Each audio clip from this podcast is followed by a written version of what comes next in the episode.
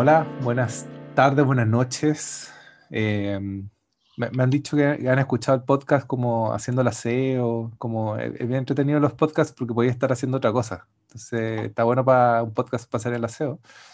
Y hoy día viene un tema muy entretenido. Tenemos de invitado especial a Iván Pinto, eh, crítico de cine, eh, doctor en estudios latinoamericanos, docente. Eh, y bueno, un fanático del cine, nos conocemos por ahí de, de algunas clases y algunas, algunas conversaciones que hemos tenido. Y además, bueno, es colega de nosotros en la, la universidad y también nos interesa mucho su, su, visión y su relación con estos interesantes blogs de, de, de, de, investigación y de cine que son el agente cine y la fuga. Así que por ahí vamos a hacer unos guiños más adelante, vamos a hablar sobre eso. Y bueno, bienvenido Iván al podcast y bueno, nuestro compañero de siempre, Carlos Flores, también está acá. Hola Iván. Hola Iván. Hola, hola, nos saludamos como en la televisión, aunque no hubiéramos saludado hace cinco minutos. Sí, obvio, obvio. Claro, sí, hay que, hay que claro. mantener la diégesis. La diégesis de mantener la diégesis. No, hola, encantado de estar, la verdad. Eh, entretenido este tema. Eh, para mí es un tema nuevo, como emergente, eh, y totalmente desde más la pasión de espectador o televidente antes que teórico, digamos, ¿no? Como tengo primero, me, me, lo gozo, ¿no? Y después lo pienso, pero, pero, pero, en primera instancia es eso, ¿no? Sí, pues, y, y esta instancia, en, en, este, en este capítulo, vamos a abordar un tema que despierta muchas pasiones, que a, a mí en lo personal me encanta, lo converso mucho con amigos cuando hablamos de cine, de un cine más pop, que es el true crime. Hoy día vamos a hablar de, no de un documental específico, sino que varios documentales que hemos estado revisando y un poco eh, entender la, la, cocina que está debajo de, de, de, este tipo de documentales muy popular en Netflix y que obligamos a Carlos a mirar una maratón de, de documentales porque yo, yo había visto harto. Eh, el Iván está haciendo un, un, artículo y bueno, el Carlos se, se, tuvo que pasar varias horas frente a la computadora mirando esta cuestión, ¿no? Pero lo, lo pasé muy bien, ¿eh? Lo pasé muy bien y, y, yo había, años atrás, eh, me había metido harto en cine negro, eh, pero, pero en ficción, cine negro, eh, y el cine negro en, su esplendor, que a partir de los años 30, un poquito antes, incluso con, con parte de cine mudo. Pero, pero, yo veo una tremenda conexión aquí entre, entre este cine, que es un cine documental además, pero que además, bueno, se da por capítulo, eh, que, que, es la gracia de la serie, y con un sistema que no te suelta. Es decir, eh, porque tú me dices, el pobre Carlos se mandó dos días, pero yo estaba entretenidísimo. Es decir, yo incluso decía, muy tarde ya me debería, pero bueno, voy a ver este capítulo. O sea, hay, hay una técnica narrativa que, que, los guionistas americanos le llaman de, de cierre de cliffhanger, del tipo que ha colgado, ¿te? Que, que, yo me veía cuando chico también en los matinales, que estaba, el, el, ascensor estaba a punto de caerle encima al jinete escarlata, y, y, uno decía, oh, va a morir, y al otro día la matinal iba y, y se salía por un hoyito, que, que, no existía, pero yo estaba todo el fin de semana pensando. Entonces, Total. uno no puede, no puede no volver.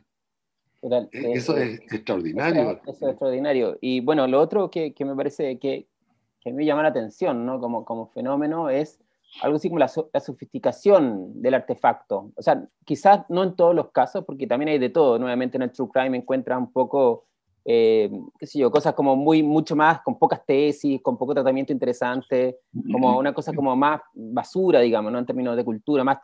Pero hay otras cosas que, que son bastante, de bastante elaboración formal, en términos de el tratamiento del archivo, la puesta en escena, los plots, eh, ¿cachai? Eh, todas estas como el artefacto mismo se vuelve bastante interesante y sofisticado.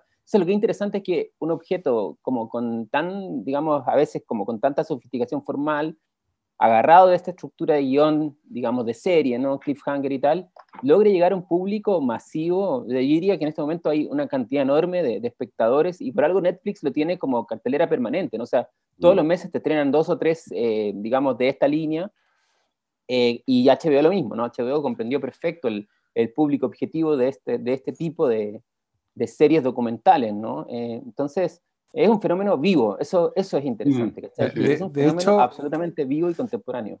De hecho, bueno, HBO debe no, debiese no auspiciar porque hablamos harto de HBO, pero HBO fue de los pioneros en este, en este género llevado a la televisión. O sea, obviamente siempre existió el reportaje, y quizás por ahí podríamos partir un poco, Iván.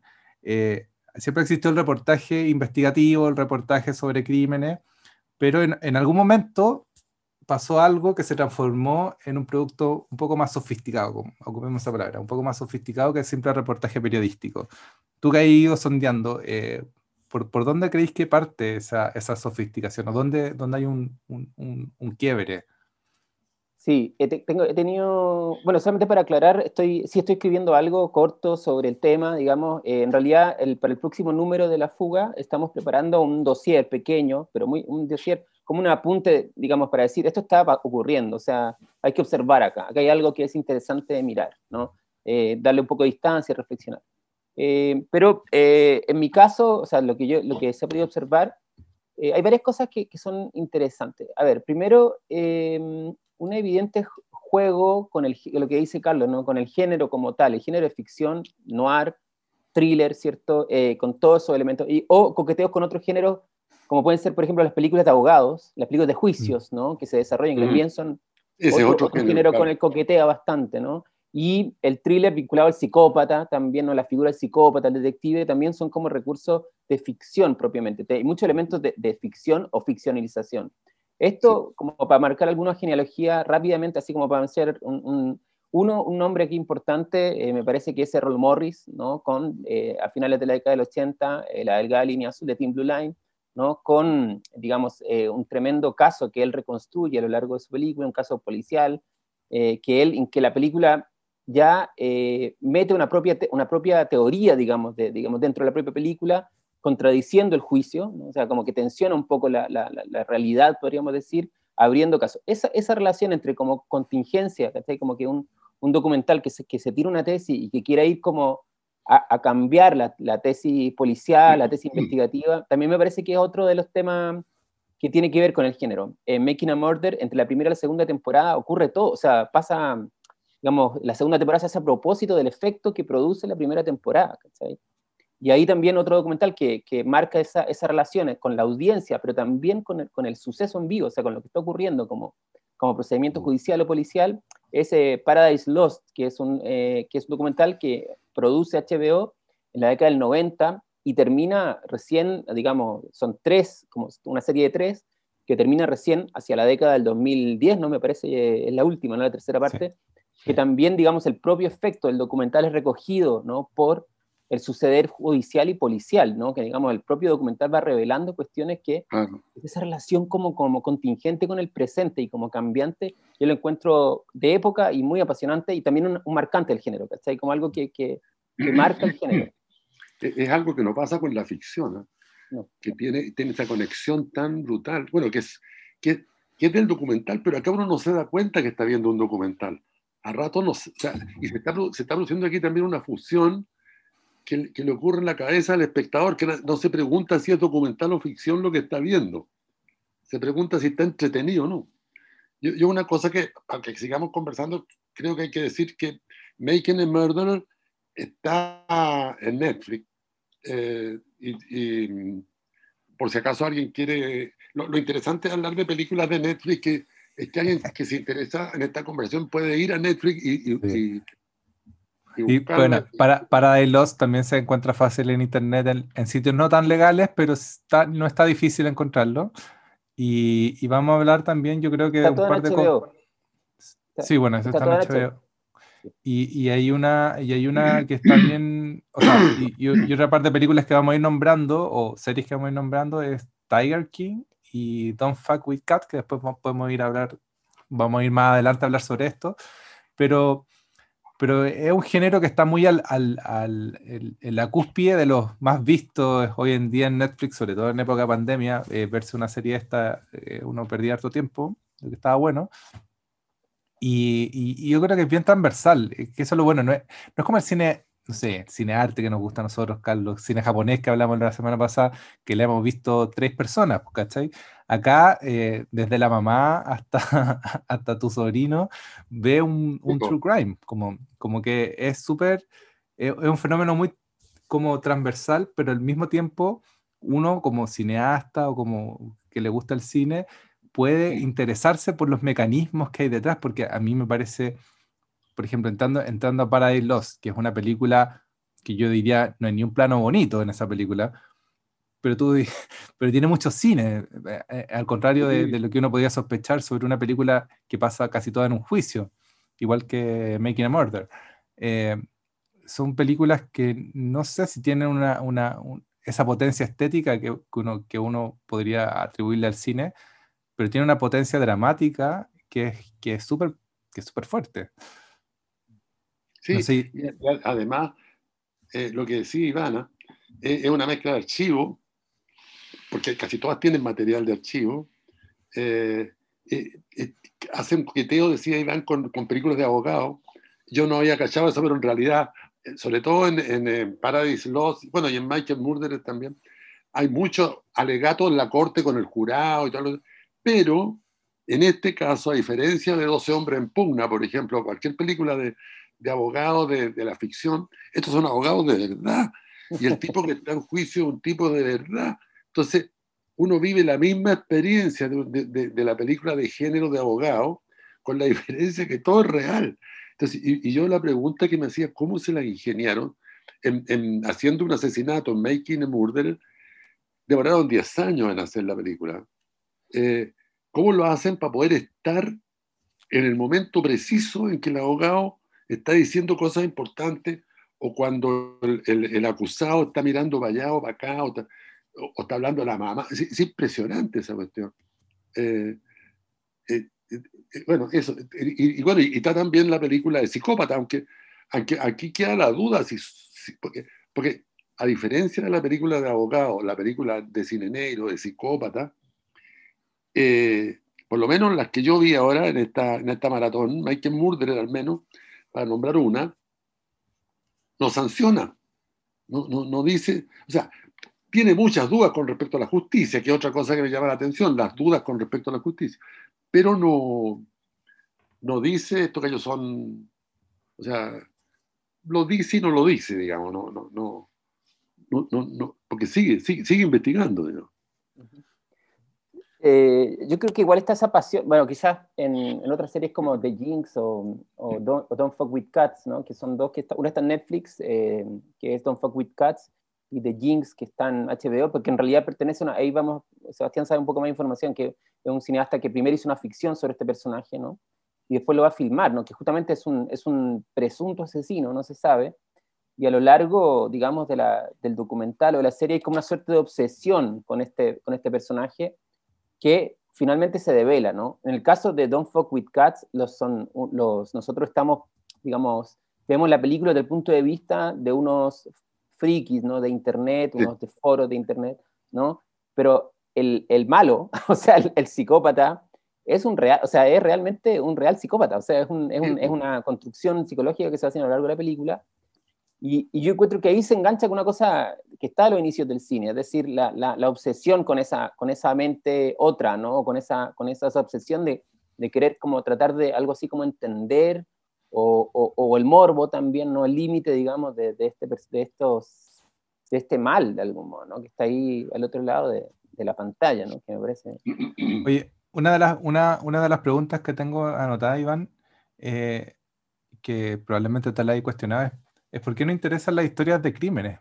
¿Por qué, los periódicos o los diarios están llenos de, de, de, historias de crímenes? ¿Por qué no interesa la muerte y, los asesinos? Eh, ¿Te habéis preguntado eso?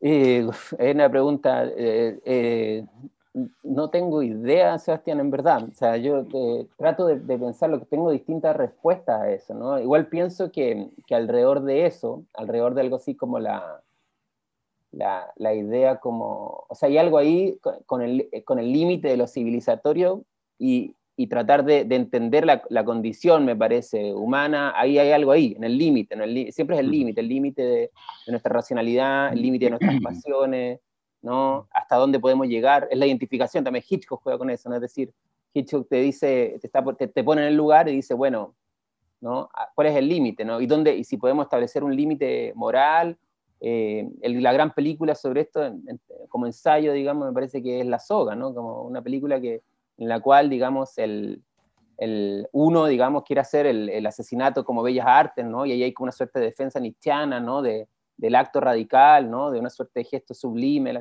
Y, eh, y el Stewart, ¿no? El, el, el, abogado en este caso, ¿no? Como, como la sanción moral, ¿cierto? De, de, entonces, como que vivimos un poco entre estas dos, ¿no? En estas dos, qué sé yo, como pulsiones. No sé cómo lo ve, quizás Carlos ha pensado más también en este tema. Yo, yo en verdad no, no, me lo, no me lo explico tanto, así como, en verdad, ¿por qué vemos tantas películas de crímenes? Sí. No lo sé, no lo sé. Crimen y sexo son los temas, eso lo decía Godard, ¿eh? el crimen y el sexo son los temas del cine. Claro. Pero a mí, a mí siempre me llamó la atención eso que yo, yo de chico recuerdo una revista, creo que se llamaba Bea, en blanco y negro, era grande. Era poco común eh, las revistas grandes, pero esta es una revista grande con grandes fotos. Habían un par de fotógrafos que fueron famosos, después famosos, nunca son tan famosos los fotógrafos de prensa, pero esto eran, eran, no me acuerdo los nombres, eh, con unas fotos increíbles, pero eran fotos de heridos en el terremoto, eh, criminales, y, que llamaban mucho la atención. Entonces, la, pareciera ser que lo que uno quiere, bueno, y esa revista tenía un éxito tremendo, eran, eran cuatro, o sea, era un cuarto revista con crímenes y el otro era política, pues otro tema, que está que parecido en cierto sentido. Eh, eh, bueno, y una revista de, venta popular absoluta. Imagínate que yo tenía acceso a esa revista siendo muy chico. Eh, y, yo no entendía mucho, pero me gustaba mirar la foto y, porque pareciera ser que uno quiere mirar al interior del cerebro del psicópata. Tiene, tiene ganas, como, como, como, el otro total, ¿te cachai? Tiene ganas de, de, de, Y yo, uno de los personajes que no se me borró nunca de la cabeza, fue un criminal que en Chile fue famoso porque le hicieron una lobotomía. O sea, le sacaron un oh. pedazo de cerebro. Había una teoría que si a un malo, a un hombre malo, tú le sacabas la zona del cerebro que lo hacía malo, sanaba. Este se, llamaba Heavy. Eh, y él, era un criminal que vivía en Dandiñac 81. Fíjate que me acuerdo la dirección. No, no, no lo busqué ahora, sino que lo tengo. Y cada vez que pasó por la calle de Dandiñac me acuerdo. Porque ahí, tenía, ahí vivía este señor, que era muy elegante, de, de abrigo, y ahí enterraba los cadáveres en la misma casa. bueno, pero toda esa cuestión de que un tipo enterraba cadáveres en el patio de la casa, que mataba, hay algo ahí que yo creo que a uno le produce una atracción porque es algo que está fuera del campo que rige su, sus leyes, ¿no? sus su conductas, su, su, fascinación. Bueno, entonces yo digo, ¿cómo, cómo, cómo? Y, así como Heavy, empezaron a, aparecían cientos de crímenes que siempre están disponibles. Eh, entonces, hay, hay, es como si uno mirara por el orificio de la cerradura a alguien. siempre es fascinante cuando todavía pasa eso, la gente que vive en departamento, eh, lo veo con los alumnos, siempre filman ventanas de los edificios de departamento. O sea, siempre es fascinante mirar lo que está pasando en la ventana del, del edificio al frente. Bueno, la película de Hitchcock, la, ventana indiscreta. La, la, ventana indiscreta. Totalmente. Ahí tenía, perdón, perdón, iba a meter ahí un poco la cuchara, me gustó. Como te me dejaste, la, la, pregunta la tiraste tú, así que ahora te vas a tener que acercar. Métela, métela, métela la eh, cuchara. Es que, no, no, es que pienso, está súper bueno la pregunta, o sea, en verdad es la pregunta. Entonces, uno podría preguntar que como que no hay sociedad, digamos, que, que de algún modo nos tenga que hacer cargo de esto, o sea, de la transgresión de algún modo, ¿no? Y está el clásico tema freudiano, tótem y tabú, en fin, como la construcción, digamos, de lo civilizatorio y el marco del límite, ¿no? Eh, entonces, vemos, o sea, y serían grandes tesis al respecto, ¿no? ¿Por qué vemos estas películas de crímenes? Los surrealistas dirían, eh, detrás de esto, ¿no? Hay justamente una mentalidad represiva, ¿no? Necesitamos verlo de frente, ¿no? Eh, la idea, por ejemplo, de lo compensatorio, ¿cachai? De que en el fondo vemos, eh, vemos esto para no ejercerlo en nuestra vida cotidiana, justamente por el Eso no soy yo. Eso no soy yo, estoy a salvo. Nos permite medirnos, nos permite medirnos. Claro, ese es Hitchcock, Y también el cine de gángster eh, al inicio, en la década del 20, el 30. Es súper interesante esto al inicio de la historia del cine, cuando empiezan los géneros. El cine de gángster es el cine ejemplificador. Sin embargo, o sea, los gángsters siempre tienen que morir. O sea, los gángsters siempre tienen que morir, eh, cara cortada, tienen que morir acribillado y tienen que morir juzgados. Pero sin embargo, los personajes y, y estos personajes sacados, incorrectos, ¿cierto? Son, eran lo más fascinante de todas estas películas. Y toda la sociedad norteamericana, etcétera, y el mundo entero arrodillado frente a estos gángsters, ¿no? Nadie conoce al policía que persiguió a Pablo Escobar, pues. No claro. a Pablo Escobar. Pablo eh, Escobar. y eso yo creo que se liberaliza bastante en los, en los 60. O sea, yo te diría que Martin, hay un nombre como Martin Scorsese, ¿no? Fundamental. Sí, entonces ahí hay una cuestión que es también, eh, bueno, yo, hay que recordar también que por ahí por los años 30, en Estados Unidos, el, el Estado americano sacaba unas películas que eran unos mediometrajes y algunas que se llamaba El crimen no paga, que no tuvieron ningún éxito. Es una cosa muy curiosa. Sin embargo, todas estas películas de Ganter, donde el Ganter era justiciado finalmente, o sea, te decían lo mismo, el crimen no paga, pero estaban hechas de una determinada manera en que uno a rato le habría gustado haber sido el gánster. O sea, eh, Bonnie and Clyde. Bonnie and Clyde. Bonnie and Clyde. Claro. O sea, porque el gánster traspasaba ciertos niveles. O sea, que, para decirlo de otra manera, hay, hay siempre en el cine, ¿ah? yo creo, una, una, una, lucha entre el deseo y la ley. ¿ah? Y que es una lucha que, que, que siempre trae, porque uno está todo el día viviendo esa crisis entre el deseo que uno tiene y la imposibilidad de, de, satisfacerlo. O sea, uno está lleno de deseos insatisfechos. porque hay una ley que te prohíbe, una ley que puede ser la ley del dinero, la ley religiosa, la, que sea, de las buenas costumbres, en fin. Yo, hoy día no traje frases, Carlos, hoy día, hoy día no traje frases de filósofos interesantes, traje frases de, de Manson, que me vi, me vi, el capítulo este de, de My Hunter, donde, donde aparece eh, Charles Manson, que se manda un monólogo, se manda un monólogo increíble, y lo increíble es que el, monólogo existe, que es muy parecido a lo que hace en una entrevista con un periodista, así que la, pueden buscar en YouTube. Y el monólogo es muy parecido al que está, al que hizo realmente Manson con un periodista. Y lo vi ahora recién antes de empezar. Es tremendo, es tremendo. Y dice una cosa que, que es genial. Mi verdad es simple, la de ustedes es complicada. Y, claramente yo creo que hay, eh, en estas figuras media, media eh, rockstar del crimen en Estados Unidos, que más encima nace en Estados Unidos, donde nace Hollywood también, nacen los asesinos superestrella, em, se, empieza a, yo creo que, un gran factor de, lo, de, lo, de, los documentales y de las películas de gángster o de las películas de crímenes, eh, que van en pos de cazar al ladrón y, ejemplificar, o sea, decir, este tipo está mal y esto no es lo correcto, eh, producen el efecto contrario, pues. Producen el efecto de crear un Ted Bundy o un, Charles Manson o un, no sé qué, o el, el, el Ramírez, un Richard Ramírez, eh, los vuelven ídolos, porque al final Manson se transforma en un ídolo, eh, Ramírez también, eh, Ted Bundy también, y, es muy extraña esa dualidad que nos presentan como moralmente, porque, como decís tú, Carlos, el cine nos dice, no hagan esto. Esto, esto, es lo que no hay que hacer.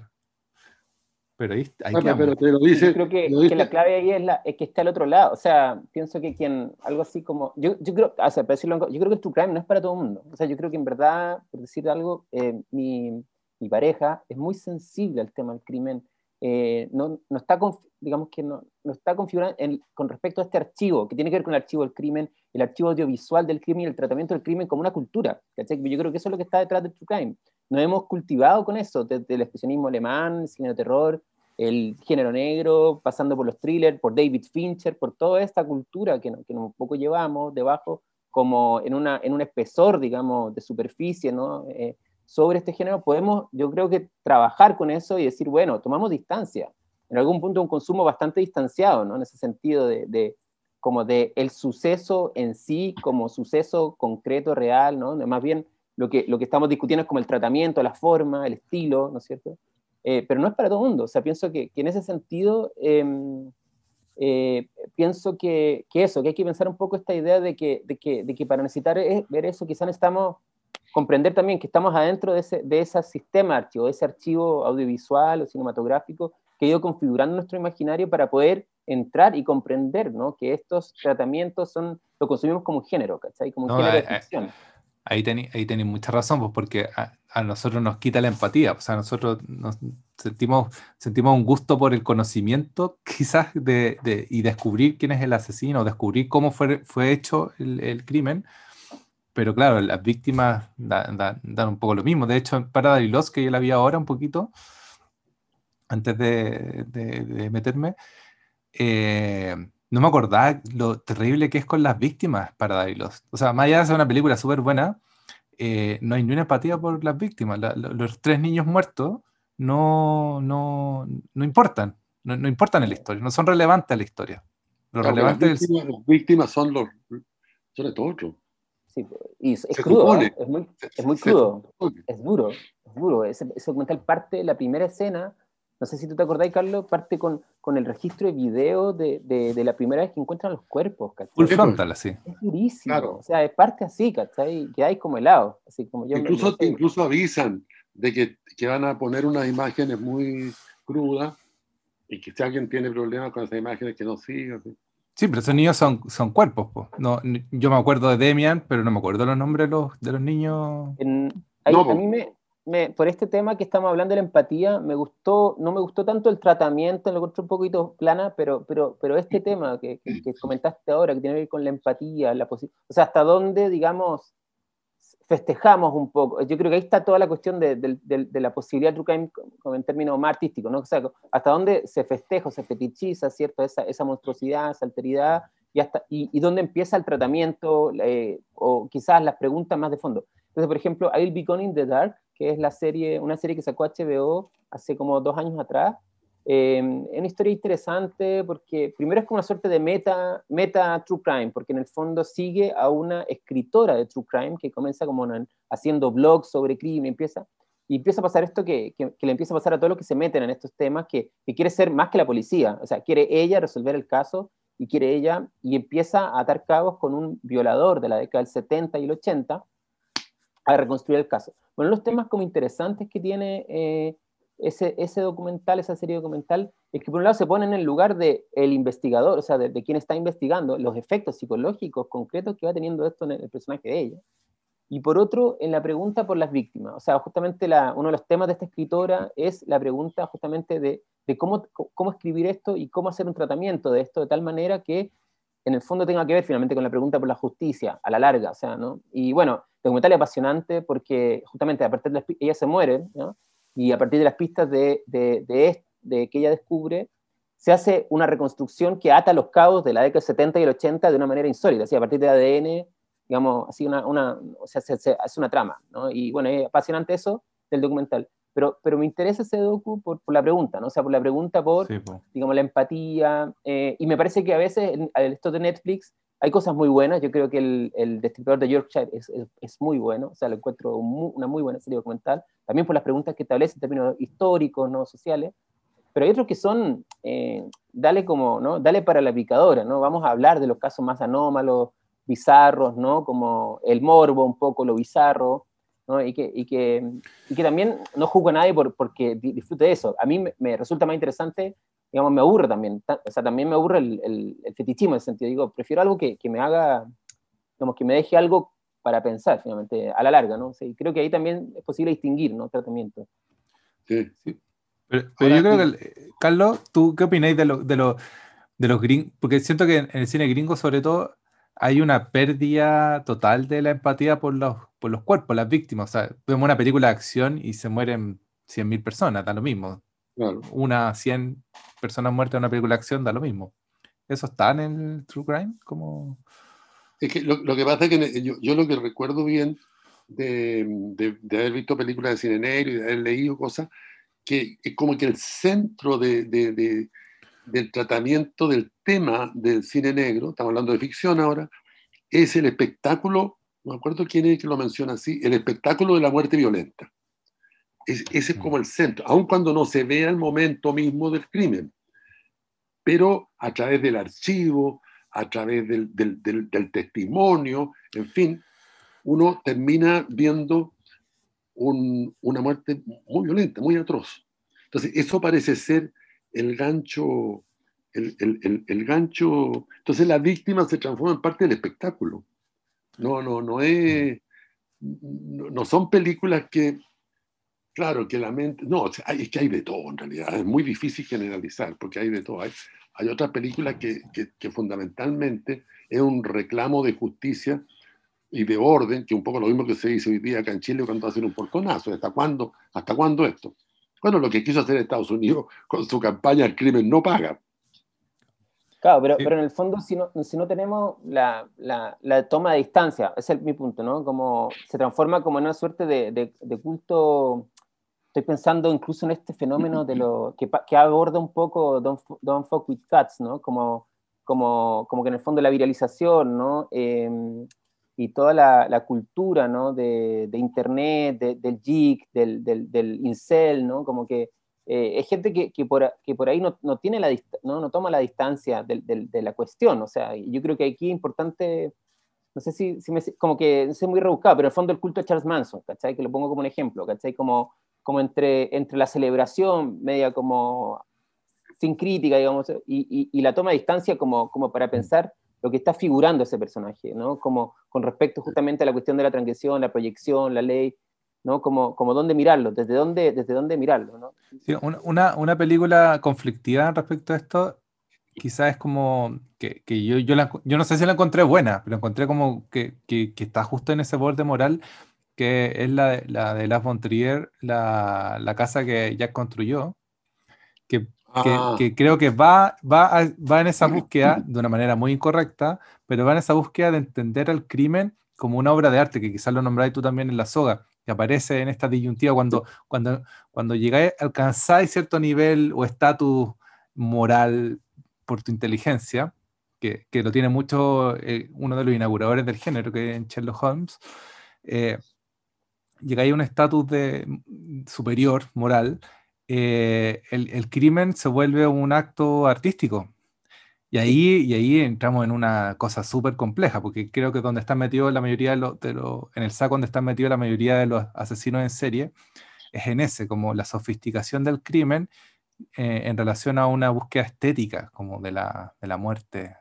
O, o, o, psicopática, podríamos decir también. Eh, eso también está, eh, ¿cómo se llama esta película? este no es país para, para débiles o para viejos, no me acuerdo cómo se llama. ¿De los Cohen? De los hermanos Cohen la de los Cohen, también pues, el, el, el, criminal es una mezcla de. es un performance. Entonces ahí está de nuevo e, esa tensión entre el deseo y la ley. Uno ve ahí un tipo que traspasa la ley, que es una cosa que uno se da cuenta que no puede hacer. ¿ah?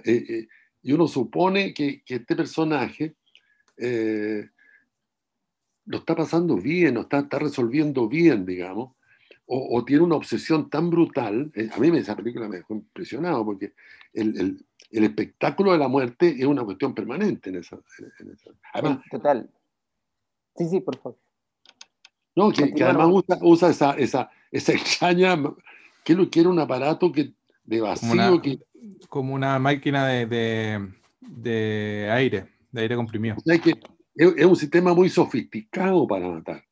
Entonces, eso también es, es una línea. En, en el, o sea, lo que pasa es que con estas películas de crímenes está lleno, lleno.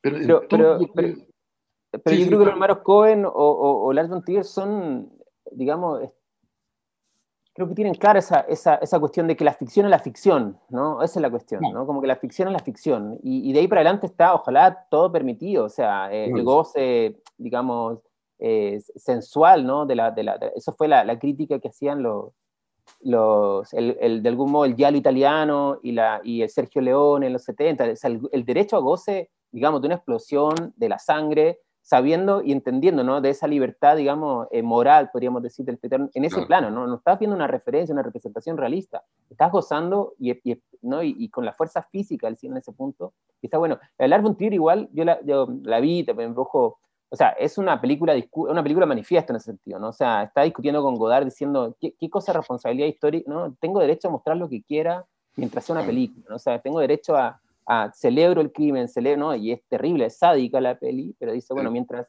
es un tipo particular de ficción, ¿no? Y está un poco en esta lógica de la compensación, ¿no? Es decir, la ficción, digamos, es posible ver, es posible imaginar, la ficción no tiene límites, ¿no? El arte no debe tenerlo, no debe tener ese límite, necesita imaginar, digamos, desbordadamente. Pero, también es muy, muy, discutible, o sea, también lo podemos discutir, pero, pero me parece que, que tanto, en ese sentido, yo creo que la marca de la ficción postmoderna es, es asumo esto como, digamos, eh, la ficción, ¿no?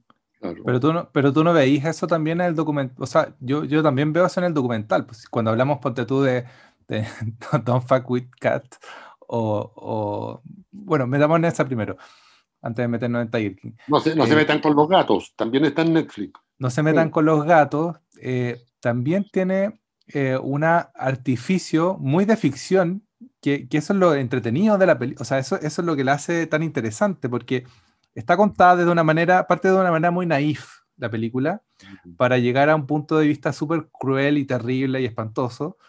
Eh, y la, siento que hay, hay, mucho trabajo de ficción, precisamente, y de esa libertad que te da la ficción para contar esta historia real. Total. Yo creo que la distancia y el humor es fundamental, el punto de vista, cómo te identifican estos personajes, el contrapunto ¿no? entre, lo, entre lo terrible o lo, ¿no? lo sádico del caso y el, el, también es interesante que el morbo está mediado, ¿cachai? Por estos personajes. Nosotros no estamos, digamos, estamos mediados por esos personajes, ¿cachai? Y, y eso me parece que, que aligera mucho la, la, el, Nosotros hemos visto solamente el, el, el, docu sobre, ¿cómo se llama? Luca Magnota, personaje aparte insólito, ¿no? Eh, es otro documental, ¿cachai? Un documental que se acerca más a la, Hablando de esto, un fenómeno contemporáneo que yo creo que está vinculado, no sé si tú has escuchado hablar, las, la que estuvo de moda hace 10 años atrás, eh, todo el tema de la creepypasta. No sé si escuchaste, Carlos, fascinante, fascinante. Eh, historias eh, de, de, terror, pero medias realistas, o sea, no, no, no realistas, sino historias de terror como, como que se contaban como rumores reales, o sea, como, como, como que, oh, y, y, se, y circulaban en internet, ¿no? Como con un, a nivel de consumo súper masivo, en YouTube mitos, por ejemplo, eh, la niña descuartizada, ¿no? De, de la licuadora, ¿no? Eh, y un caso que parecía que era verdad y que venía a la dark web, y toda una serie de historias y relatos, digamos, y una pasión por reconstruir ese relato con una voz me siempre extraña, como ahora les voy a contar una nueva historia. Consumo viral en Internet, eh, o sea, no consumo heavy, y, y, creo que tiene que ver con esto que estamos hablando. Y ahí también el tema es, es tiene que ver con, lo, con esta nueva cultura incel, o sea, esta cultura de estos consumidores de esto, y la cuestión de toma de distancia nuevamente, ¿no? O sea, es decir, que por un lado es fascinante, eh, por otro, en, en, un documental en Slenderman, no sé si lo, lo vieron, ese documental que también es un, es un true crime, eh, cuenta la historia de estas niñas que,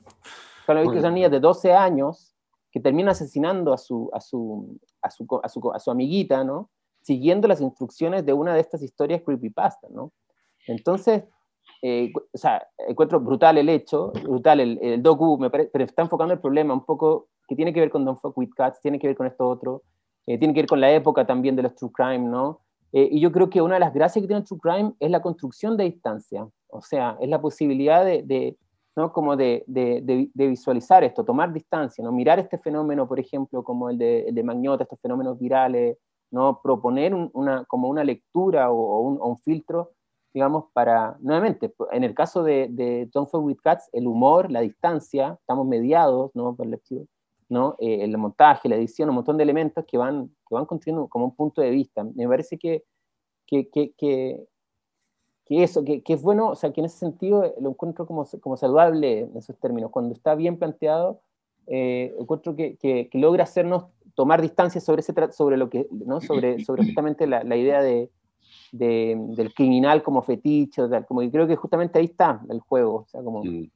no sé, sí, fíjate, y, y, la, y, la, y, la, muerte, ¿eh? la muerte como espectáculo, que es lo que yo te decía, que era como el centro del cine negro, porque todo lo que hemos hablado aquí, Making a Murder, haciendo un asesino, que está en Netflix, el, el No te metas con los gatos, Paradise Lost, todas las muertes son, no, no es que un tipo va y le pega un balazo al otro y lo mata, no, son muertes sofisticadas, que después se quieren esconder, fragmentando a los tipos, quemando. Siempre hay algo atroz, ah. eh, eh, que alguien atroz cometió. Y lo que termina pasando entonces es que el espectador quiere, sin ningún compromiso que no sea su propia impresión al ver la película, observar. ¿ah? Queremos ver a ese personaje atroz eh, en acción, ojalá, meternos en su estilo, en su cabeza, en su, sin riesgo o, o, sin otro riesgo que no sea el que me produzca un malestar. Pero, pero, pero, como buscar comprender lo incomprensible, o sea, yo creo que está como la... Exactamente, entrar en, ese, en esa, claro, eh, comprender lo incomprensible, o sea, comprender esa cabeza que, que logra satisfacer un deseo, que logra sobrepasar la ley. Y eso yo creo que es una fascinación. Eh, bueno, por, eso que eh, en los colegios católicos donde yo me crié, eh, había un, pecado que decían que era el pecado mayor, que era someterse a la posibilidad de la tentación. O sea, en ese sentido, estas películas no deberían ser vistas por adolescentes, no sé. Por cristianos al menos, pues, no. siguiendo esa lógica, ¿te fijas? porque, porque la mayor tentación del, del, del, del, hombre bueno cristiano occidental blanco es no ser tentado. ser, ser, tentado es un peligro. Y, Oye, esto, esto que, que, dijo el, el, Iván creo que podría ser título del podcast como comprender lo incomprensible. Comprender lo incomprensible. Porque acá, acá aparece esta cosa, esta promesa que, que pasa mucho pues, tú en, en, estos documentales donde van a hablar de extraterrestres y que al, al, final nunca, nunca hubo extraterrestres, porque el típico documental de History Channel donde, donde hoy las pirámides fueron construidas por extraterrestres, tenemos pruebas. Pasan 50 minutos y nunca llegamos a las pruebas y terminamos igual donde empezamos. Y los documentales estos de True Crime también tiene algo de eso de prometernos que encontramos al monstruo que hay detrás de esto, encontramos al, al y, y, al final ese monstruo eh, nunca es tan monstruo, o sea, es un monstruo, pero nunca es un, nunca es, comprensible esa monstruosidad. Nunca, claro. Siempre queda en ese estado extraño. Si se, comprende, deja ser monstruo. Eh, ahora, fíjate pero, que pero, no, nos, da una estructura. O sea, yo pienso que está, o sea, se mueven estas dos cosas. Por un lado, en, en, esta pasión o en esta, ¿no? esto que dice el deseo, ¿cierto? Querer materializarlo, querer ver eso, querer, pero a la vez también de construir la mediación, ¿no? Como espectador. Claro darnos una, una, estructura, ¿cachai? Tratar de, en lo más interesante, la estructura es más interesante, creo yo también, ¿no? Como que las tesis son más interesantes, lo, ¿no? La, el tratamiento, el estilo, ¿no? Los asesinatos, vienen de, los asesinatos vienen de, de, de Abel y Caín, pues Caín y Abel. Claro, sí, es, que, es que, esa estructura, esa estructura yo creo que es la que busca evitar que el autor de la película sea acusado como un tipo que está promoviendo el crimen, ¿te fijas? Creo que hay, hay, un, hay un tema que no quiero dejar pasar, que un poco habla con esto de, de, conectar lo real o lo verdadero con, con, la historia o cómo contar la historia, que me aparece harto en, en, en Paradise Lost y en Making a también, que es, que es que si yo edito el juicio, el, el juicio es una verdad, eh, una verdad como eh, judicial, ¿cachai? O sea, el, el, el veredicto del juicio es una verdad aceptada por la sociedad. Entonces los personajes de Paradise Lost están eh, siendo culpables bajo esta verdad judicial. Y, pero cuando, cuando el director o los directores ordenan el juicio de cierta manera, nos quedan dudas a nosotros como espectadores, porque nosotros no vimos el juicio entero, nos vimos las la declaraciones del abogado completas, vimos deliberaciones seleccionadas que nos permiten tomar o inducir una, una, una vía. Y esa yo encuentro que esa cosa de, de, lo, de los documentales de juicio, sobre todo, eh, hay una vertiente ahí muy, perdón por, por, mi lado, mi oficio, pero hay una, vertiente de montaje que, que es súper perversa también, porque te, te, lo ordena, te ordena el relato. Yo, yo, no sé si la gente es tan consciente de ese ordenamiento, porque cuando vi el juicio pensáis que es el juicio. No sé, no sé qué les pasa a ustedes tienen la lógica de cualquier película de ficción eh, convencional. A mí eso es lo que más me sorprende, porque todo va funcionando, se, van incluso los, se producen diálogos plano contra plano, que, que, son los típicos planos de la película de ficción convencional. Eh, se producen además, eh, yo me llamó la atención en Paradise Lost, que, uno de los personajes, que es el primero que cae preso, eh, injustamente se supone, o justamente, no, no, se supone nada en realidad, eh, llama por teléfono desde la cárcel y habla con la polola. Y hablan una cuestión súper íntima, si quiere salir y quiere, quiere hacer eso que a ella le gusta y ella se ríe, ¿dónde lo vamos a hacer? Toda una cuestión medio erótica. Y la cámara está encima de la chica que, que, está hablando por teléfono, ¿te fijas? Ah, que tiene menos de 16 años. Que tiene, que tiene menos de 16 años. Entonces uno dice, pero ¿cómo lograron estos dos tipos, eh, o este, eh, son dos, creo, los directores de Paradise? Sí, son dos. Eh, ¿Cómo lograron estar ahí justo cuando está hablando por teléfono, ¿será verdad esto? ¿No será que hablaron con la niña y le dijeron vamos a repetir esto? Que son las mismas preguntas, voy a hacer una combinación rara, que se me plantean en eh, el agente topo. ¿Cómo, ¿Cómo, está la cámara puesta ahí cuando la señora viejita de los, del, del hogar se enamora y le confiesa a la directora que está enamorada de la gente topo, ¿te fijas? Una cuestión súper íntima. Y la cámara está ahí, con la luz perfecta, el sonido perfecto, no se ve ni un... entonces, ahí hay una cuestión, no lo planteo como una crítica, sino que lo planteo como una técnica narrativa muy curiosa que va armando un modelo. Es, curiosa cuando es, cuando es en un documental, porque en una ficción eh, es, la técnica, es la forma. Bueno, exacto. O sea, lo, son documentales que, que, se asumen abiertamente, eh, suena, digamos, abiertamente de la manipulación. Ahora, yo creo que hay que pensar otro término. O sea, creo que no es la manipulación, o sea, es evidentemente construcción y puesta en escena, ¿cachai? De, tanto de eh, por un lado, construcción y puesta en escena, y por otro, montaje y edición desde el punto de vista narratológico, ¿no? Es decir, estoy focalizando en tal personaje eh, está toda construida, toda Paradise Lost, toda Making a y también toda The Staircase, que es otra de juicio, que también es brillante y de buena, eh, están todas focalizadas en, este falso culpable, en el fondo en este falso culpable, y nos hacen creer todo el tiempo, y están posicionadas en ese lugar, son películas muy posicionadas en ese aspecto, ¿no? Como que nosotros creemos, ¿no? Están, están en ese lugar, y todo está puesto y montado para hacer de tal forma. Y, y está todo obliterado, o sea, todo lo, todo lo que pueda, digamos, comillas, jugar en contra del argumento central de la peli, obviamente está obliterado, editado, ¿no? ¿no? Como, como, como puesto en un lugar. Y después la puesta en escena, que, que, es lo otro, o sea, que es la otra variante, que, que me parece que también eso es, es, viene de Errol Morris con mucha fuerza, ¿no? Como, como la, la caracterización, eh, la construcción como dramatúrgica y performática de los personajes. o sea, cómo están puestos en escena. Pero Iván y Carlos, ¿no, le, no les provoca cierta, cierto, como poniéndonos como unos juzgadores de juzgadores morales de la sociedad. Los juicios están hechos precisamente para que no quepa duda o quepa la menos duda posible de lo que se resuelve ahí es verdadero o falso. O sea, lo que se resuelve en un juicio podríamos deliberar como algo verdadero, ¿cachai? Es un hecho verdadero porque está deliberado dentro de una estructura social que, que le pusimos juicio, que le llamamos juicio, que define eso. Por eso hay abogados, hay, bueno, en distintos, países hay distintas formas de juicio, pero nosotros que somos bien agringados tenemos una, una, forma más o menos parecida. Em, pero la, la, televisión, en este caso, HBO, eh, pone en duda esa estructura social. Y, y, ahí, ahí yo siento que, bueno, que también pasa con Don't Fuck With Cats, porque lo que está haciendo Don't Fuck With Cat al final es decir, los policías no están haciendo su pega y una persona con un computador y Twitter puede hacer la, pega a la policía.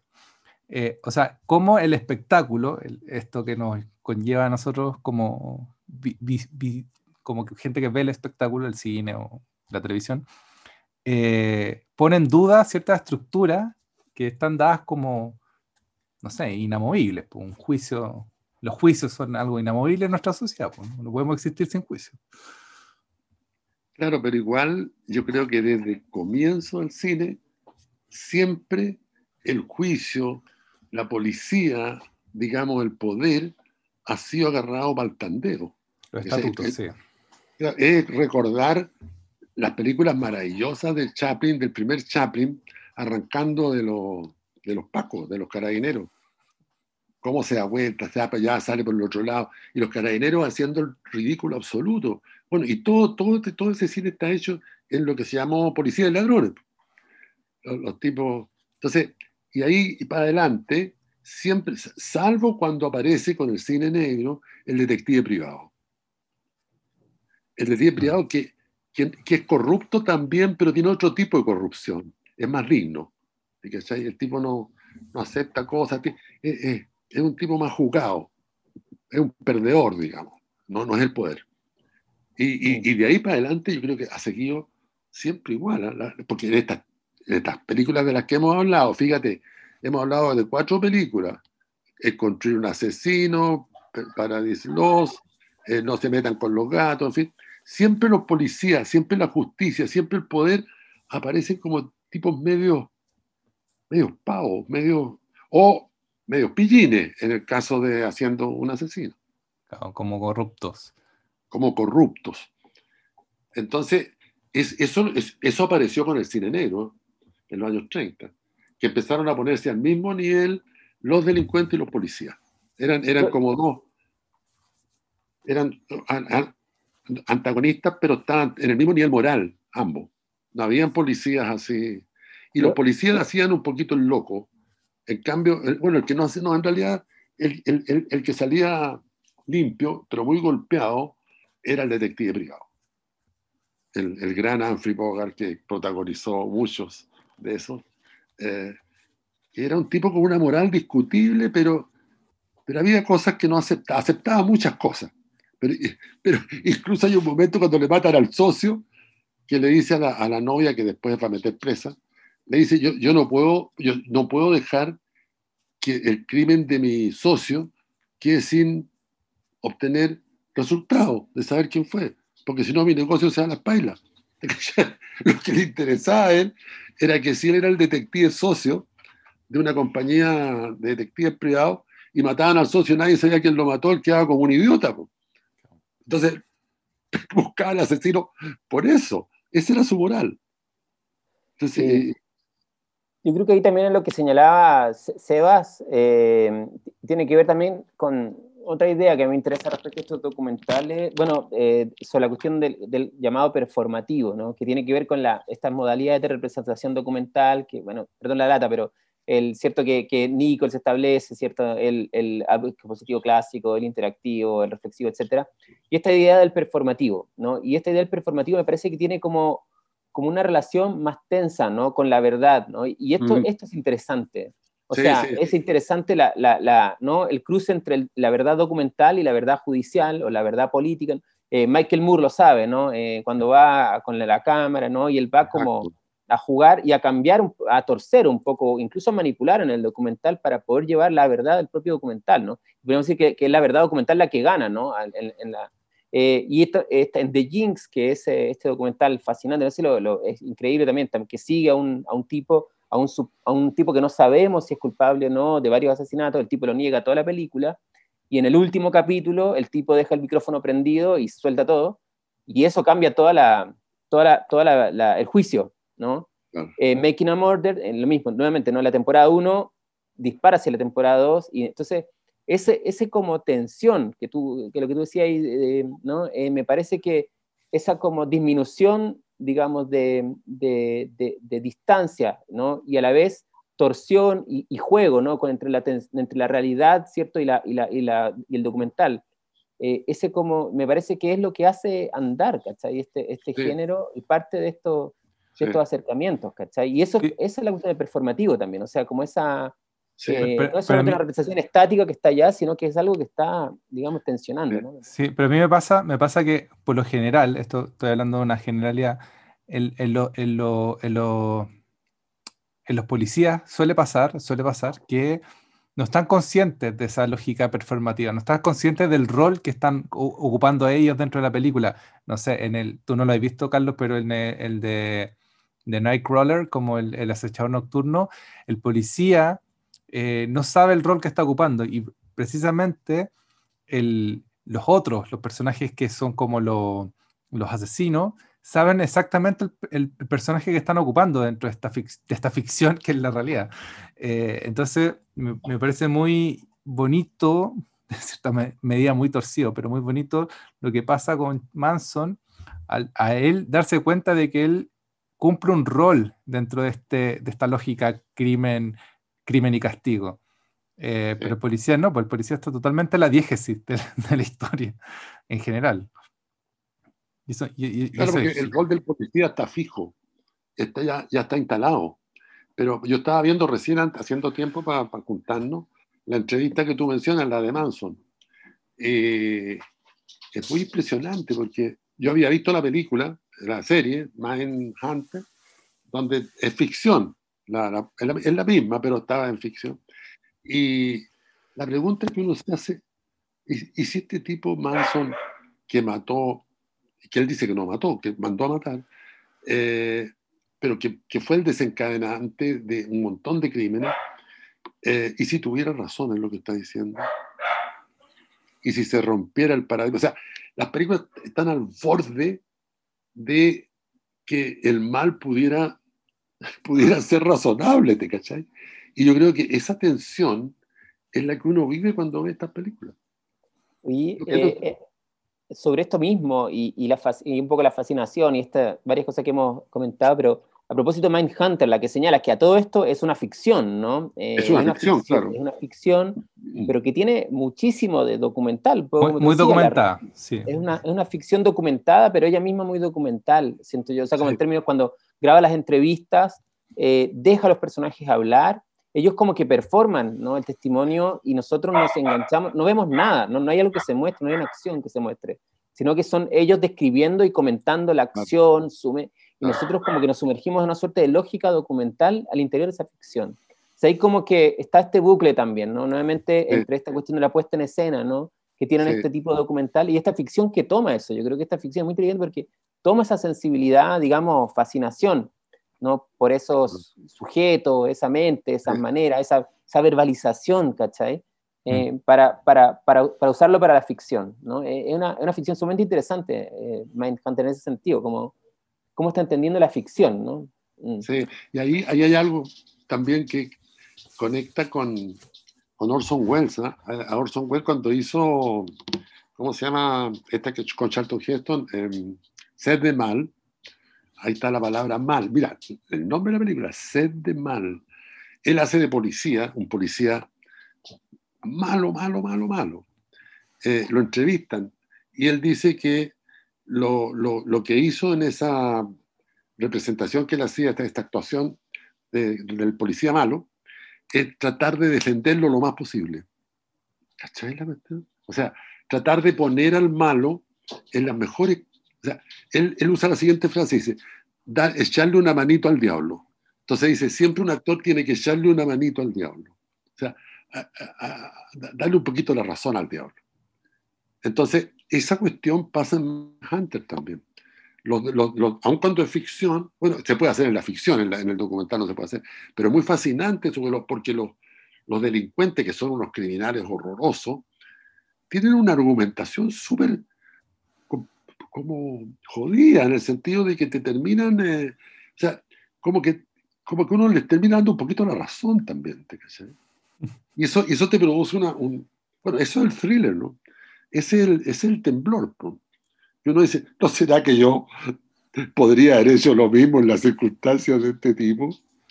Eh, bueno, eh, una que trabaja muy bien así, que es Tiger King, que no sé si la alcanzaste a ver, Carlos, que, que trabaja eh, unos personajes eh, brillantes, delirantes, delirantes, eh, y ahí también, sobre los tigres, ¿no?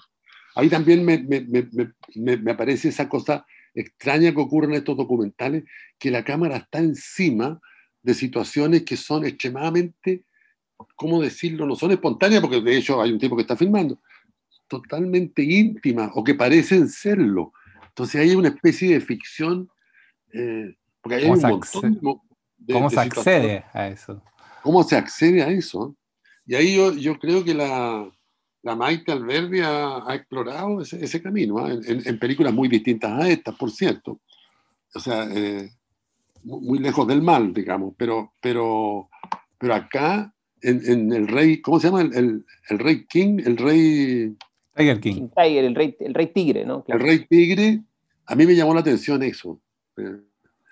Bueno, pero, pero que dentro, dentro de esta idea que ya instalamos, que es que muchas de estas películas son como eh, excusas para hablar de temas mayores, creo que en Tiger King se asoma un tema que a los gringos les tiene, les tiene pánico, como, como a nosotros nos, nos da pánico un poco la, todo el mundo Pamela Giles o quizá el mundo más conservador le da miedo como la gente que está entrando a la convención constituyente.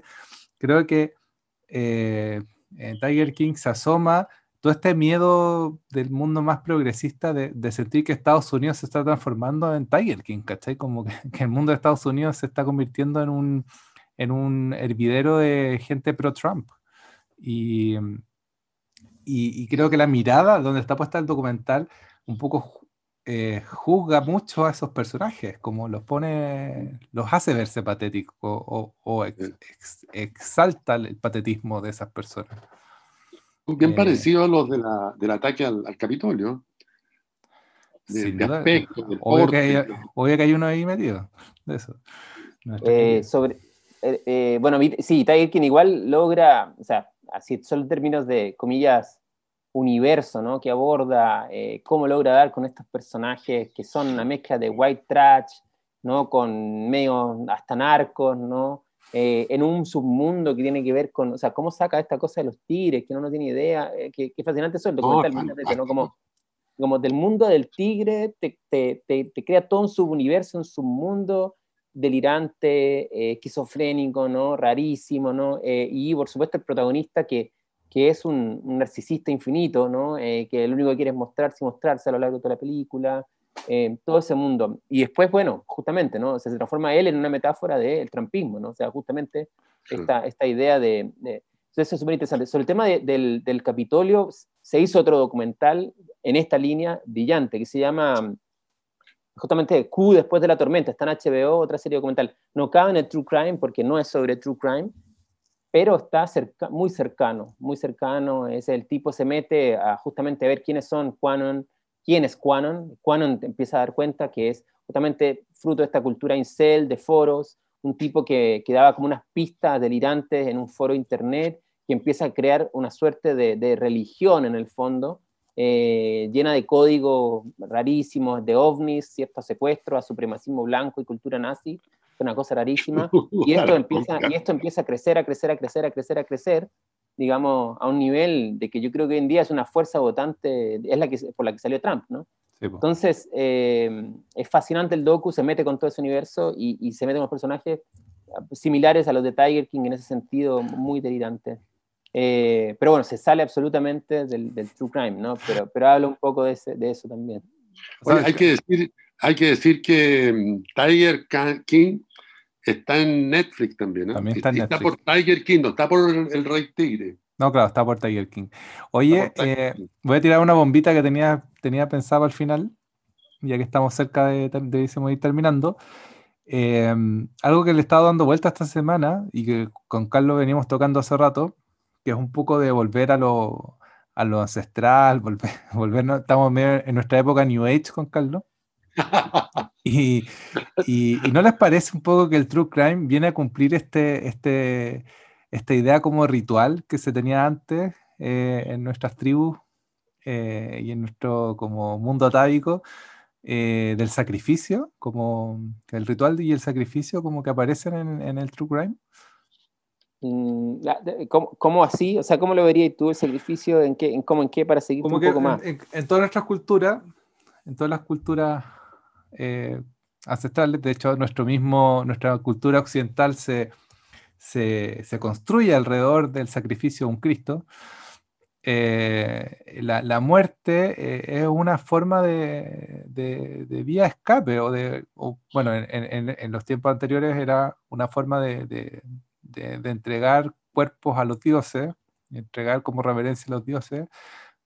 Y, y no sé si algo, pues rollo mío, puede ser rollo mío, no sé si hay algo de eso también en el, que nos guste o nos parezca tan interesante mirar el tema de los crímenes, porque eh, vuelvo a Manson. Manson dice, eh, estoy harto de ser su reflejo, como que Manson se entiende a sí mismo como un chivo expiatorio de una cultura que quería castigar a todo eso que está emergiendo también.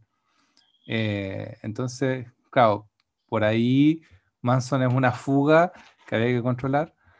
Y, mm, pero, pero como que la sensación que me da es que los crímenes y los, y los asesinatos no, tan, no vienen también de una parte súper animal que tenemos los seres humanos, como, como una cosa que aparece de, de, pronto. Yo, yo, creo que, que definitivamente, o sea, por eso te preguntaba como desde dónde lo... No, está bien, sí, yo, creo que te diría, depende de cuál sea el marco en que, en que lo pongáis, ¿cachai? Yo creo que si le, ponemos, por ejemplo, la idea del crimen originario, ¿no? de que pertenece a todo origen civilizatorio y, que, y, que nos, y ahí nos remitimos un poco nuevamente, ¿no? A civilización y barbarie, ¿no? Eh, todo el tema del de, malestar en la cultura, ¿no? Eh, y nos metemos un poco esa matriz de lectura, ¿no? Entre marxista, psicoanalítica, eh, hay algo ahí, o sea, creo que evidentemente la cuestión del crimen, ahora, no todos, me parece, y, eso quería hablar sobre, nuevamente el tema del true crime, ¿no? Como, como que me parece que, su función, o sea, su, su, función, digamos, simbólica, o su función, es justamente construir una ficción simbólica, o sea, construir una dimensión de construcción y ficción simbólica en el cual podamos sostenerlo. Y me parece que un poco, em, en torno a esta idea de, crimen originario, el, eh, es justamente lo, interesante es justamente el, el, tipo de ficción simbólica, el tipo de tratamiento y la, y la forma en que eso constituye ¿no? una posición, digamos, de, televidente o espectador en ese sentido. ¿no? O sea, hay gente que va a ir al, al, al, al hecho, ¿no? y, pero yo creo que, eh, que sin esa matriz, ¿no? sin esa sin esa como tratamiento, sin esa pantalla, sin ese simulacro finalmente al respecto, eh, pienso que, mm, que, que, estaríamos, sería un, un, espectador boyer eh, medio enfermo, ¿cachai? Como, y, yo creo que justamente lo que hacen estos documentales es construir un tipo de ficción simbólica. No, no, lo podríamos ver. Yo creo que no lo, ver, claro. no lo podríamos ver. Y, y, yo creo que ahí está, y, y, también la sofisticación, o sea, lo que es interesante acá es como partir de, o sea, me parece a mí como de, del artilugio, o sea, del artefacto y de, la, y de la forma de ese artefacto, para quizás hablarnos justamente de lo que tú estás señalando, ¿cachai? No haber acá, ¿cachai? Una pregunta por el sacrificio originario, no hay aquí la cuestión de, de Paradise Lost, ¿no? Eh, y que está en M, el vampiro de Dusseldorf, ¿no? el, el chivo expiatorio, ¿no? O sea, no hay acá no hay detrás de todos estos casos una pregunta por el chivo expiatorio de lo social, eh, ¿no? Eh, la pregunta del criminal como chivo expiatorio, ¿no? yo creo que están, están presentes esa pregunta, pero, pero quizás es, el, el, es la forma estética y, el tipo de ficción simbólica que construyen para, para abordar ¿no? y explicarnos eso, o, ¿no? aunque sean explicaciones fallidas, como decíamos. Quizás son explicaciones... Pero, pero, pero uno tiene, eh, bueno, tiene el derecho, por cierto, pero tiene el deseo de conocer eso. Y, eso, y, eso, y, la, y digamos, la, la fundamentación de eso el éxito de esta serie, el éxito que tenía la revista Vea que yo leía cuando chico, todas las páginas amarillas del diario La Cuarta, creo que era.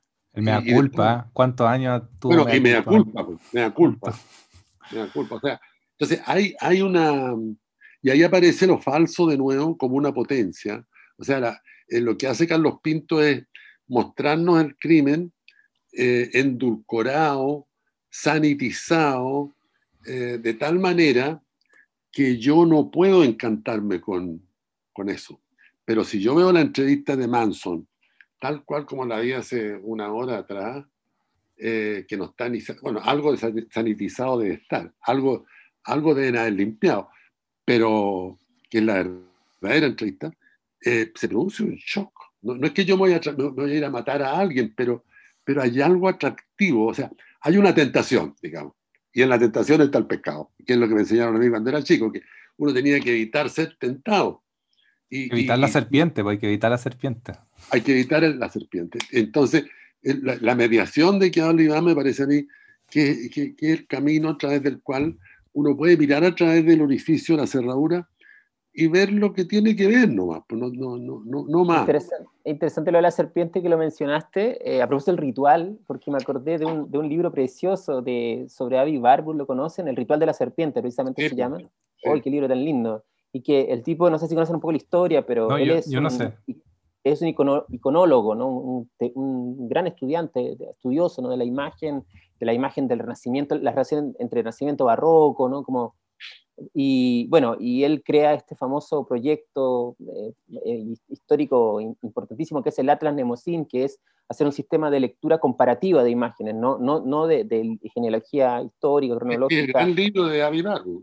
Totalmente. Y después el tipo se vuelve loco, o sea, eh, se vuelve loco, se trata con Bisbanger, que es un psicoanalista heideggeriano, en fin, y, em, y, se, y las cosas del tipo se va como a una selva en el Ecuador, una cosa así, eh, a sanarse, ¿no? Como con una suerte, y, ahí todo este libro habla un poco de esto, del, ritual de la serpiente, que era un ritual que tenían una tribu aborigen, ¿no? Etcétera, eh, y donde, donde, donde implicaba toda una cosa como con, con la serpiente, ¿no? Y, como un, un, juego con, con, el ir y venir, ¿cierto? Con el límite de, ¿cachai? Como, como jugar con el límite, ¿no? Y, y, y, esta, bueno, y obviamente tiene que ver con un montón de, de, cosas, como con la hipnosis la serpiente, ¿cierto? Esta idea de cuando las, las serpientes te miran, ¿no? Y ese juego y coqueteo, ¿no? Con, con los límites, ¿no? De la mirada y todo eso. Y me parece que, que, es interesante esto, ¿no? Porque el catolicismo sitúa, ¿no? El lado de la serpiente, el mal, ¿no? Pero, pero en el fondo estamos proponiendo acá, de algún modo, o sea, un poco lo que estamos conversando es que la necesidad de estas ficciones simbólicas sobre el crimen para poder mirar, ¿no? A, los ojos de la serpiente en ese sentido, o sea, poder como... Poder mirarla.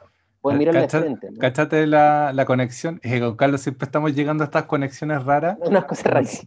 Que nos pasan. Que yo tengo un libro. A, mí me gusta mucho Alan Moore, que es este escritor de cómic y, y, y, novelista inglés. Y Alan Moore tiene un libro que se llama El libro de la serpiente, que es un libro como de ritual, porque él en un momento se, se, se dice a sí mismo como mago. Y estudia mucho los rituales y la, la magia. Eh, pero él no cree en la magia. Eh, y de hecho, su lema en este libro, que es muy bonito, es que él decide creer en un dios que se llama el Grifón, que es un dios como que viene de, de y que lo, de Egipto y que lo toman los, griegos, pero es un dios que, se, que saben que es falso. Entonces él dice que eh, la única imagen que va a venerar como un dios es la del grifón porque él sabe que es un dios falso. O sea, como de nuevo, la idea de lo simbólico, como el relato como simbólico. Y, ahí está, estaría la idea de la potencia de lo falso también. La potencia de lo falso. Lo, lo, falso que ha sido tan vilipendiado, resulta que tiene la facultad de evitarnos el shock gigantesco que podría... Pero, pero nosotros queremos, o sea, o sea, tenemos derecho y tenemos ganas, deseo de ver el mal, de entender el mal. Eh, Porque así nos aseguramos de que existe un bien, pues. si es que existe claro, el mal, existe el bien. Sin, sin, temor, ver el mal, sin temor a ser tentado por el mal, que, que es la, la, cosa... Por eso es importante pensar estas ficciones, ¿no? O sea, es la manera de... de algo estamos en ese sentido, siempre, siempre haciendo la interrogación desde el lado como epistémico, de algún modo, ¿no? Como hacer esa interrogación hacer esa pregunta y acercarse de esa pregunta a este tipo de, me parece, de documentales, parece que, que es en esa medida que estamos construyendo ¿no? una, una, una, suerte de percepción y una, suerte de preparativo de algún modo subjetivo ¿no? para, para cuestiones como de este tipo. ¿no? O sea, justamente, eh, no sé, me parece ahí que hay algo como súper súper importante, o sea, como, como, como algo así como, como defender el, el, posible rol, ¿no? Como, como que puedan tener este tipo de documentales, ¿no? Para, para, para lo contemporáneo, la cultura, ¿no? Claro, que es explorar lo otro.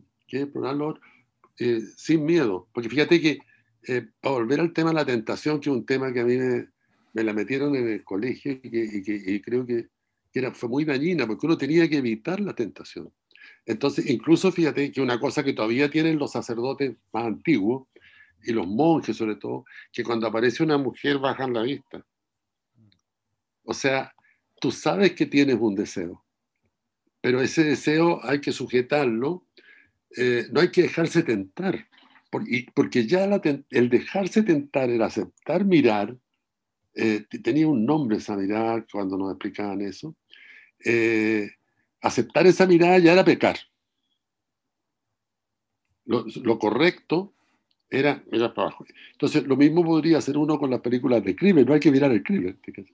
Mm. Pero estas películas construyen y, no, y, no, y nos ponen delante de, de, estos criminales, bueno, en estos casos que hablamos nosotros no todos son criminales, o por lo menos no se sabe, pero ver que hay, que existe un mal, digamos. Eh, bueno, un, bueno y, y, también como uniendo esto a la idea del teatro griego, pues esta catarsis colectiva que, como dice el Iván, como estas ficciones sim, de, simbólicamente operan dentro de nuestra sociedad, pues también hay una, hay una, hay una catarsis que, que se manifiesta de alguna manera. No, no, me la creo tan, tan directa, pero de alguna manera. Oye, y mm, solo para pa, pa ir cerrando, no sé si quieren decir algo más importante al cierre, pero me pasó que terminé de ver Parallel 2, ya la, había visto hace mucho tiempo, pero la, la vi de nuevo ahora.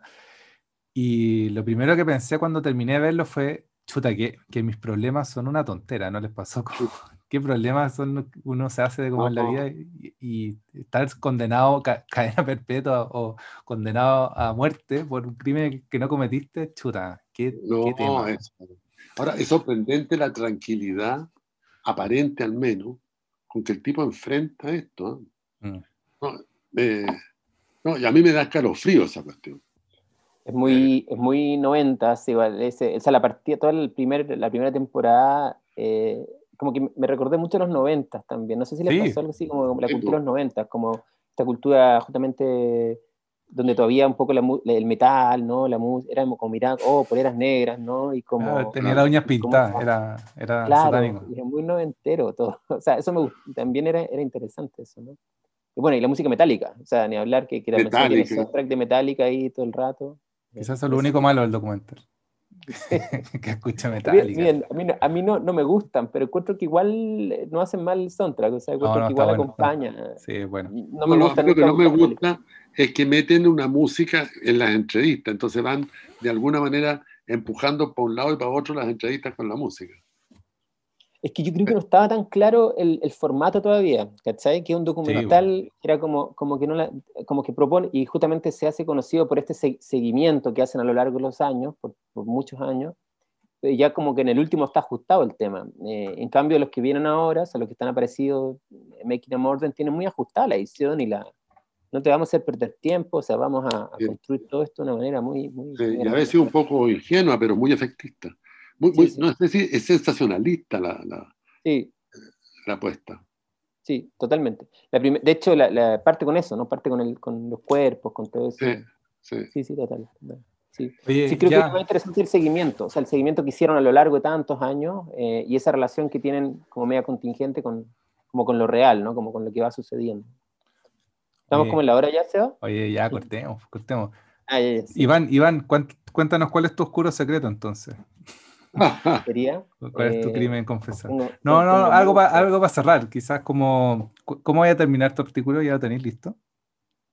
No, estamos, eh, a ver, nos repartimos, mira, yo creo que voy a escribir, esta conversación estuvo súper buena porque voy a sacar algunas ideas de acá también, que estuvo muy, muy interesante poder pensarlo con ustedes, em, y, solamente voy a escribir sobre uno documental que creo que va a ser, creo que hay el Begone in the Dark, o no sé, ahí voy a ver cuál, y en realidad son varios artículos cortos, todos son como reseñas, varias reseñas que van a escribir harta gente, otra gente, digamos, eh, vamos a merodear un poco el, el, género y, dar cuenta nomás del fenómeno, pero, pero la, la, introducción solamente va a tomar todos estos elementos, de dónde vienen, ¿no? cuál es un poco la gracia, eh, etcétera, ¿no? Y eso saldrá, espero, en la próxima, en la próxima edición de La Fuga, que se está ahora armando lentamente. ¿Cuándo sale La Fuga? Es que tenemos, sacamos como dos números al año, pues. entonces yo creo que sacamos uno hace como un mes, Carlos, que pues. venía con algoritmo digital, etc. Y, y, esto, ahora estamos cocinando muy a fuego lento el próximo contenido, que será, sé yo, segundo semestre, octubre, ¿cachai? Noviembre. ¿Sabes con qué estamos ahora? Con los libros. Eso puedo difundir, aprovechar de difundir. Empezamos nuestra propia colección de libros. Eh, sacamos ya los dos primeros, uno de, de David Ubiña, que se llama Ceremonias del Invisible, otro de Carolina Urrutia, y vienen ahora, estamos preparando una traducción, terminando ya una traducción de Nicole Brenés sobre cine de vanguardia, otro sobre cine chileno, el 2010 al 2020, uno nuevo de Raúl Ruiz, que estamos también cocinando, como también una recopilación de cosas. Así que viene la colección de libros de cine La Fuga, Metales. Este año al menos van a haber cinco libros, están proyectando unos siete. Así que estamos entusiasmados con eso también. En eso estamos. ¿Y van a ser libros, libro, libro papel, Iván? Libros papel, pero también entiendo que Metales eh, tiene ebook también, también se ah, pueden adquirir por ebook. Pero, mm, pero en papel, todos en papel, o sea, todo, todo físico. Ya, están los dos primeros, está el de David y el de, y el de Carolina Urrutia, y estamos cerrando este, eh, eh, el de David está precioso, es sobre la rituales como, como ritualidad un poco, pero a partir de Shoah de Lanzmann y una película de Misoguchi, ¿no? Como hace como una comparación. Vamos a tener que leer, Carlos. Eh, bueno, hay que leerlo. Choa, Choa, ahora que dijiste el Lanzman, Choa está vinculado con todo esto que hemos conversado. ese, es como, ese es como un true crime superior, como un true crime. Pero, pero, no, pero no lo puedes ver. Claro, no lo puedes ver. Exacto. No lo puedes ver. No muestra nada. No, es, eh, bueno, es que eso es importante. O sea, hablando de esta cosa, en Landman no lo puedes ver. ¿no? True Crime está trabajando. Entonces, son dos posiciones sobre, la cuestión del documental. Es que, Landman parte de la base de algo que, que, que, menciona, que no hay, no hay lenguaje para el horror. Faroki, pues, Faroki. Faroki la llama. Eh, yo, yo, creo que esto, estos están jugando en una, o sea, creo yo, para ponerlo en algún punto, o sea, yo creo que eh, Lanzman, Faroki, ¿cierto? La ética, obviamente, y la, formación de la mirada, y una cosa como muy... Y creo que eh, acá en, el True Crime hay un giro afectivo, o sea, cuando Paradise Lost muestra a todos los jueves, se hace como, como con la sensación y la, y la... Y eso es lo performático también de, esto, de estos documentales, ¿no? Como el efecto, algún Lo que, lo, que, lo que podría ser el efectismo, pero yo no creo que es un efectismo. O sea, creo que, que son operaciones, digamos, válidas también dentro de este tipo de No, es que el, efecto, el efecto no tiene, yo, yo, no, yo no creo que haya ninguna cosa criticable en, en, utilizar el efecto. Lo, lo, que pasa es que yo creo que estas películas tratan de satisfacer una expectativa de los espectadores, que es la que hemos comentado y que es muy legítima. En cambio, Shoah, no, pues Shoah está trabajando en otra dirección. Está trabajando en, en, cambiar la expectativa que los espectadores tienen con respecto al horror. Eh, entonces son, son dos, líneas que son legítimas las dos. Sí, sí, total, total. Oye, Carlos, ¿y tú qué, mm, qué opináis para cerrar? Palabras al cierre. que es bien tarde. eh, no, yo creo que ha sido. Estaba, pensando que eh, me, me, quedo pegado en la cabeza la entrevista a Manson. ¿ah? Eh, y Manson dice en una parte: dice, ustedes me hicieron, le dice al periodista, yo, yo soy necesario, usted, no sé si dice eso, pero dice usted, yo, yo, yo no soy otra cosa que algo que tenía que existir.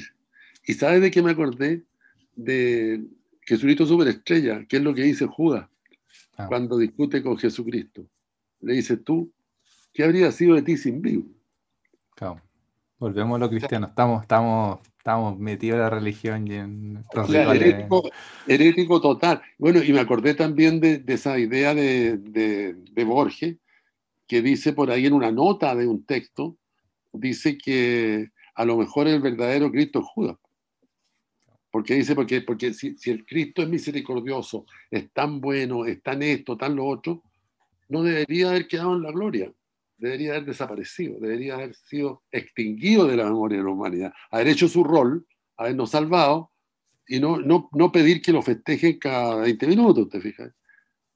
En, cambio, Judas eh, igual desencadenó la salvación de una manera indirecta, claro, pero fue condenado como el único malo, malo, malo, malo, malo de la historia. O sea, Judas no hay duda alguna que fue un canalla. Entonces, es bonito la, hipótesis de, de Borges. Bueno, estaba, pensando en eso. hay, una, yo anoté varias cosas de Manson. Y hay una que me, que, me, que me gusta harto que dice: Seré lo que ustedes quieren que sea, pero lo que ustedes quieren es un demonio. Claro. El chivo expiatorio, eso está en, M, el vampiro de Düsseldorf también, o sea, claro. de, Lang. mucho, mucho criminal tiene esa respuesta. Oye, este, este capítulo se llama Comprender lo incomprensible, ¿no? Comprender lo incomprensible. O, o, la frase de Buñuel, comprender es el pequeño ser. Ah, está bueno. Está bueno. Ya. Bueno, eh, adiós. Un abrazo muy grande, espero que estén súper. Bueno, Chao, Iván. Chao, Iván, gracias.